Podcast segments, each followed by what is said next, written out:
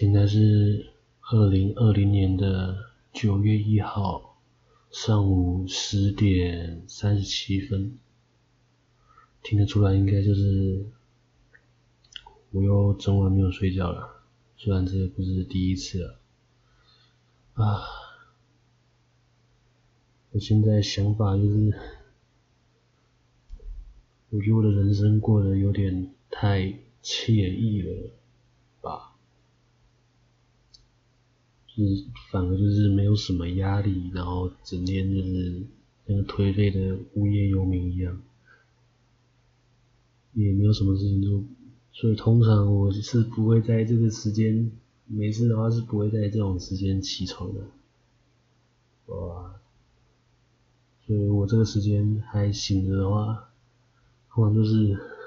我整个晚上没有睡觉了，暑假。那有可能就是有一部分已经出社会的社会人士，听到这里可能会觉得就是怎么那么废，或者觉得就是死屁孩，不否认，过得很爽。今天早上原本是想说去买个早餐来吃。我说反正也睡不着，就去吃个早餐，就去我家附近。啊，我有点想讲这件事情，就是有点感伤吧。那家早餐店是我在国小的时候很常去的一家早餐店。然后就是有一种感慨，因为今天是九月一号开学日子，然后因为我是一个废物大学生，所以我开学日期是十四月，赶紧十四月三十，九月十四号。我这样说是不是又要得罪很多大学生？虽然我不 care，所以我觉得这种。情境是蛮妙的，就是我走在路上，就是一个大家都应该要上班上课的时间，我就一个不知道要冲三小的，看起来像是无业游民的，穿短裤配 T 恤，然后再加一双拖鞋，然后穿梭在街上。有一次，我中途还去了一家 Seven，买了一条热狗，哦，超级没有意义的这种话。总之，我想要说，我进去的那个场景，现场大部分都是因为旁边就是学校，就走进去，我就深深的感受到，就是我有多格格不入。因为通常应该是不会有在早上大概七点。没有事就醒来的那种无业游民的感觉，就是在现场在 Seven 里面消费的人，要不就是家长就是准备带着小朋友去上课，不然就是一堆国中生去买个早餐之类的，然后就我一个。也没有要干什么，就是在 Seven 里面闲逛。那种场景真的蛮妙的，就是我也不知道人家会怎么看我，虽然我可能也不在乎。对，我要说的就是我要去的那家早餐店。对，我去了 Seven 跟早餐两个地方。昨天去早餐店的时候，我就早餐店对面就是我的之前读的国小。就是在买早餐的时候，那个阿姨就还认得出我是谁。这都国小都已经过过多久了？那七年多诶，七八年有了吧？应该是有。但是就是他还认得我，就是很感动，有一种很感伤的感觉。就是我在那里有一个很深的。感觉就是我长大了，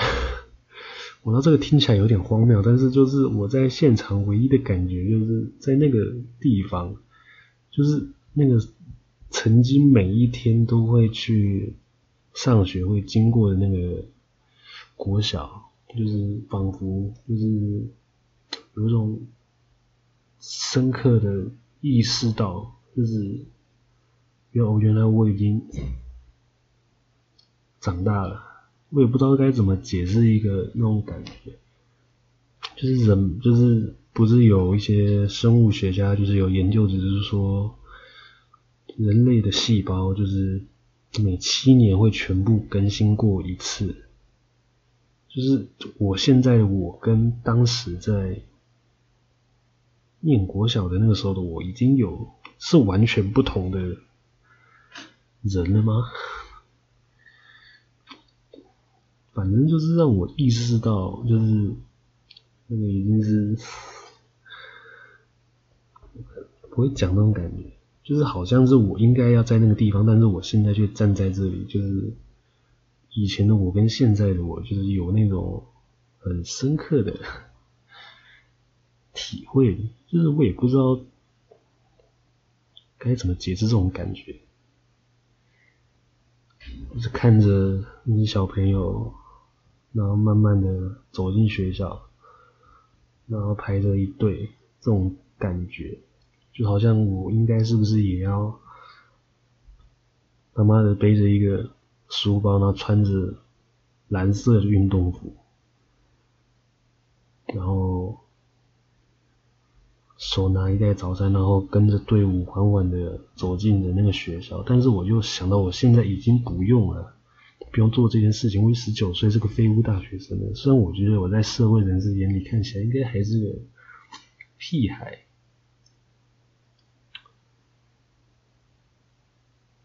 我也不知道应该要怎么叙述这种情景，就是会，我以以前一直以为我认识到我自己已经有长大了这件，就是已经年纪增长这件事，但是我在刚才的那一刻。我才真正的有一点感触，就是意识到我已经不是国小的那个时候的我。我知道这听起来是废话，但是就是会有这种感触，就是哦，原来我已经就是这种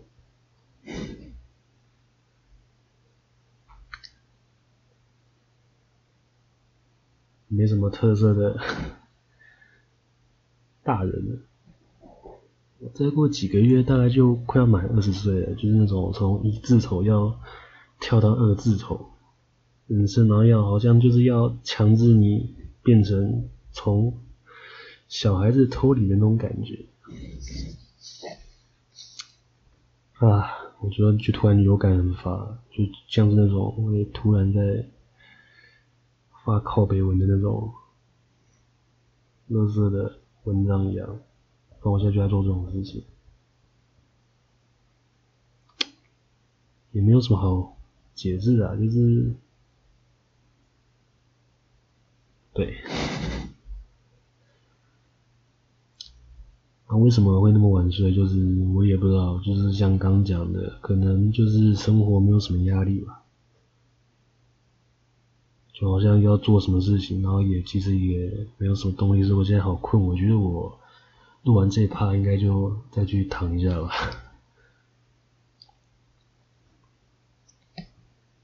然 后，因为我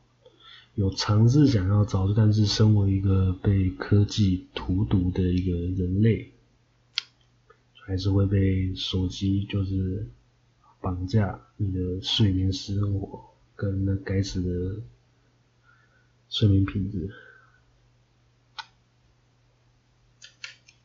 但是也没有办法，因为这就是人生。反正什么事情只要用，人生好难哦，就百分之八十的事情都可以带过。然后在夜晚这段期间，就用了某 G 开头的交友软体。就这里就是聊一下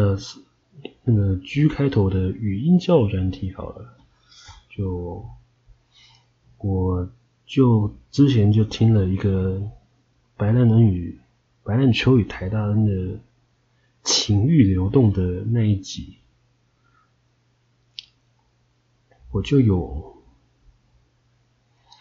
好像就是有意识到，我之前在玩交友软体的时候，症结点就是在哪里？就是我之前在玩交友软体的时候，我一直有症结点，就是为什么就是。我就是一直想不通，为什么上面的，其实也不是我想不通，只是我懒得去想而已。就是一个交友的地方，就是为什么就是不能够认识其他人？就是我把我自己的定位，就是放在能够跟他人就是有所联系的一个角色定位上。但是我后来就是听的那个 Podcast 的那个白烂秋与台湾的那一集。情欲流动的那一集 podcast 时候，我就好像比较想通了，就是其实大家都是社会上都是彼此生命中的一个过客，人他去用交友软体，可能也不是真的说是要找男伴女伴之类的，就就我以前也是很想不通，为什么我莫名其妙就会。被人家挂电话之类的，其实我后来发现那个并不是我的问题，就是其实那个根本就只是完全没有任何根据的一种行为而已吧，就是可能是一个感觉，人家觉得不高兴就会挂，但是我后来就是觉得其实那也没有什么，就是因为我如果在用交友软体的话，我就是把自己定位成一个就是。想要来单纯来聊聊天的人，就是可以给一个陌生人，完全他妈不认识的一个陌生人，一个及时陪伴的一个角色的话，就也不用去过度干涉，就是对方的人生，就甚至是因为你是在完全是一个陌生人的状况，所以你才可以跟他探讨一些平常没有办法跟人开口的一些话题之类的，不知道。我觉得就是我之前把自己的角色定位就是定的太，怎么说，就是太卑微了，就是我需要受人肯定。对，他们那也害怕，就是就讲到说，就是通常会在交友软体上，就是跟在 open mic 那种站立喜剧单口。单口喜剧的那种感觉是一样，就是讲笑话，然后给别人听，然后就可以获得一种认同感嘛。就是当你的笑话成功逗了别人笑之后，内心就会有一种你获得了他人认同的错觉，但其实他可能只是在嘲笑你而已。我不知道，但是我一直很陶醉于这种错觉，也可能就是我是一个非常没有自信的人。所以我必须要透过讲一些干话，然后来获得他人的认可之类的。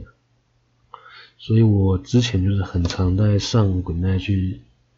讲，跟去讲一些很烂的笑话，然后去逗一些我完全不认识的女生在笑。只要听到他们的笑声，我就会觉得有一种被认同、被肯定的感觉。虽然说。啊可以这样讲吗？我觉得教软体上面的女生百分之八十都是白痴，就很笨，就是我也不知道，搞不好就是我没有遇到聪明的，或是因为当你在教软体上就发现，就是我之前还是会发现我有一个习惯，就是我会特意去配合。对方的一些价值观，就算我不认同，但是因为我知道，如果我不尝试的去配合对方的一些价值观的话，我就是在这个市场上，就是也，就是没有市场，知道吗？也不是说没有市场，就是遇到能够真心交流的人的几率实在是太低了，也不能说就是。做自己其实很长，人家说你就做自己就好了。但是事实上，就是你如果在 Good Night 里面完全做自己的话，你就会被当成一个是很难聊的，然后就是跟大家的价值观都不太合。而且 Good Night 它的配对机制是女生大概几秒就可以配对到一个人，但男生差不多就要等个五到十分钟之类的，就是一个时间成本的概念。我突然讲出一个好像很厉害的词，但其实际上我根本不知道什么意思。好像就是在说。我想一下，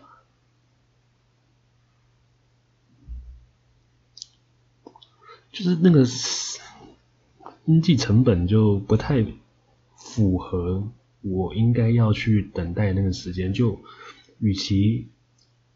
傻傻的等待那个运气，就是可能会配对到真正愿意跟你聊得来的那个人。那不如就我去配合，就是可能随便一个陌生的白痴，然后照着他讲话的逻辑，然后再搭配一点幽默感嘛，然后再顺着他的话题聊下去，我就发现女生很喜欢聊那种恋爱的话题之类的，然后大部分的情况都是讨论一些失恋啊。就是怎么分手啦，或是一些之前有遇到一个跟我想跟我讨论打炮的，在跟我讨论说男朋友怎么干他的，就有一个很吊诡的事情，就是就是交友软体上的女生，就是大部分表现出来的样子都是很讨厌在约炮的。就是他们觉得好像约炮就是一种罪恶吧，就是他们内心都有某种弯弯不知道，就是一种矜持。就是我一开始也是以为就是不是就是认为说就是约炮就是该死什么的，但是其实我后来想一想，就是如果是你情我愿的话，就是有什么不可以？就我不知道为什么要这么矜持，就是你不要就不要，那为什么？去贬低人家，就是约炮的行为，就好像显得自己比较高尚什么之类的，就是哦，我好像就是单纯来交朋友的，我不需要就是打炮，好像把打炮认为是一件错的事情，约炮认为是一件肤浅的事情，但没有，就是可能你情我愿就可以了吧？就我有去问过这种事情，但是我不知道哎，就是有很多的问过，就是说愿不愿意。就是跟他讨论到这一块，就会变得很矫情，就是会比较不愿意跟我谈论说为这个现象，就好像显得只要谈论到有关于性方面的事情，就是低俗下流之类的感觉。我也不知道，可能台湾普遍社会的价值观就是那样吧。所以我发现有些男生就是，可能就大部分都是精虫冲脑，是有可能没有错。就站在立场，他们立场想，就也可能只是男生，就只是哦，就是用老二思考啊的生物。但其实我有去遇过，说一个女生就是很少愿意跟我讨论的这个，就是常常听人家说那个某 G 开头的语音交友软体上面可以约炮，然后我就会问他说，那如果真的要约炮的话，会怎么约呢？嗯。然后他给我的答复当然就是哦，当然是要先聊得来啊，然后我们可能可以交换个赖啊之类的，然后再看一下对方照片，嗯，这个是我的胃口，这是我的菜，然后就开始约出来就开始打炮。你不觉得这是一个很讽刺的事情吗？很讽刺的事情，在交友软体上，你知道叫那个某 G 开头的语音交友软体，就主打的就是我们。不看外貌，不看外貌，然后不看外貌，就是单纯的凭着这个内心之间的话语之间的交流，然后就可以变成朋友。但是我后来发现不是这么一回事，就是还是要看脸的，就是你可能跟他聊得来，就是后来就是。我对我也没有很想要，就是继续联络下去。我发现古奈就是没有办法跟一个人聊得长久，原因就是因为就是你不知道对方是长什么样子的。我知道这个听起来很肤浅，肤浅双关，对，就很肤浅。为什么就是一定要知道对方是谁才可以跟他？就是古奈就是很讽刺诶，就是他明明就是一个主打说要啊，我直接把人家的 app 名称讲出来了，对不起。就是他明明就是主打说要是语音交友的一个软体，但是他却到最后还是会变成说就是外貌导向之类的。所以我觉得各大的应该是不管是怎么样的交友软体，应该本质上都差不多，换汤不换药。就像即使像这种声音导向的交友软体，他到最后还是会真的要认识变成朋友的话，我觉得有很大的一部分还是很吃外貌的，就是可以知道，就是说外貌在这个社会中还是占有很重要的成分。嗯。当人家说什么哦，外貌不重要，我觉得内在跟谈吐比较重要的，嗯，的这种人我都会觉得，我不否认这个世界上可能真的会有那种不看外貌只看内涵的人，但是太少，真的太少了，也不会让你遇到这种，这种概率实在是太低了。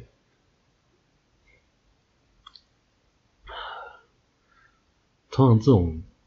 会说不看外貌只看内涵的人，应该只会出现在，只会出现在一种连续剧或者一些漫画、一些影子影子作品或者小说的虚构的内容之中吧。就是现实世界中，如果说我不看外貌的话，那这种人百分之八十都是，哦，那我就那我就是要看他有不有钱，知道吗？还是？很功利主义的这种条件，但也不是说错，这是为了生存下去必须的考量。但是就是很讽刺的事情，就是明明就有人就是为了，可以让人就是透过声音来交流，但是到最后还是必须要看上这个人的一切，你才可以愿意跟他当朋友，就是很吊诡的一件事情，也就是很正常啊，有可能是这样。所以我后来的想法就是，我已经就是我打从一开始就已经认错这个定位了，就是我不应该是把这个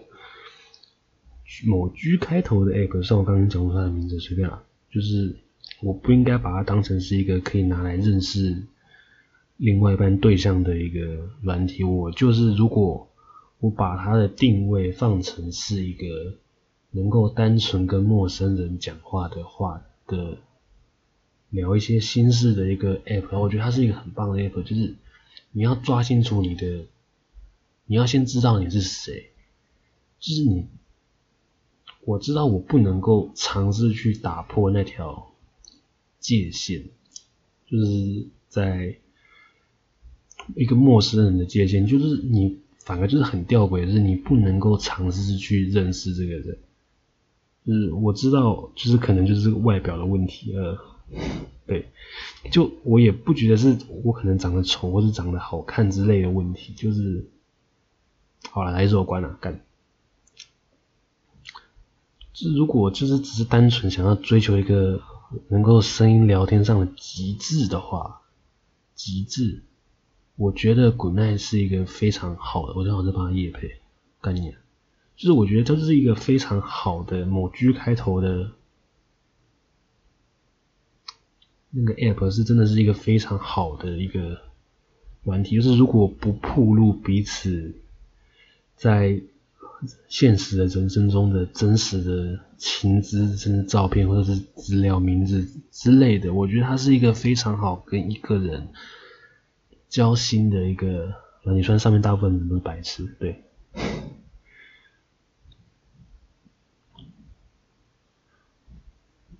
啊，我也不知道这样讲会不会得罪到人，啊，反正，对，很吊诡，主打是交友软体，但是你却不能跟他更进一步，就是因为再更进一步的话，就会显得有风险，然后你还要投注那个时间成本去再认识一个陌生人上，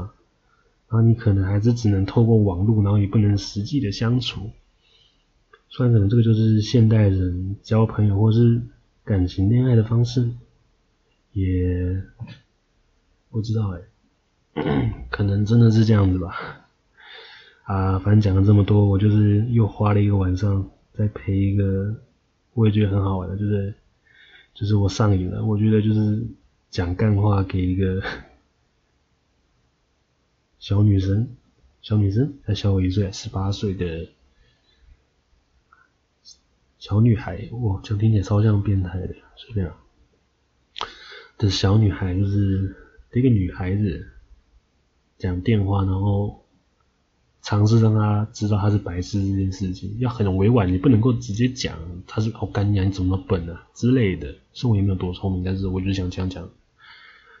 你也不能够直接讲他笨，你要很婉转的从他的话语里去挑出一些细节跟毛病，然后去呛他。然后你要假装你不知道在呛他。我觉得这很好玩。然后你可以试试塞一个烂梗，然后他就会开始大笑。然后或者是你有些时候塞烂梗，然后他没有办法 get 到你的点。就会变得很尴尬。反正我觉得这都是，我觉得啦，就是交友软体其实还蛮有趣的地方。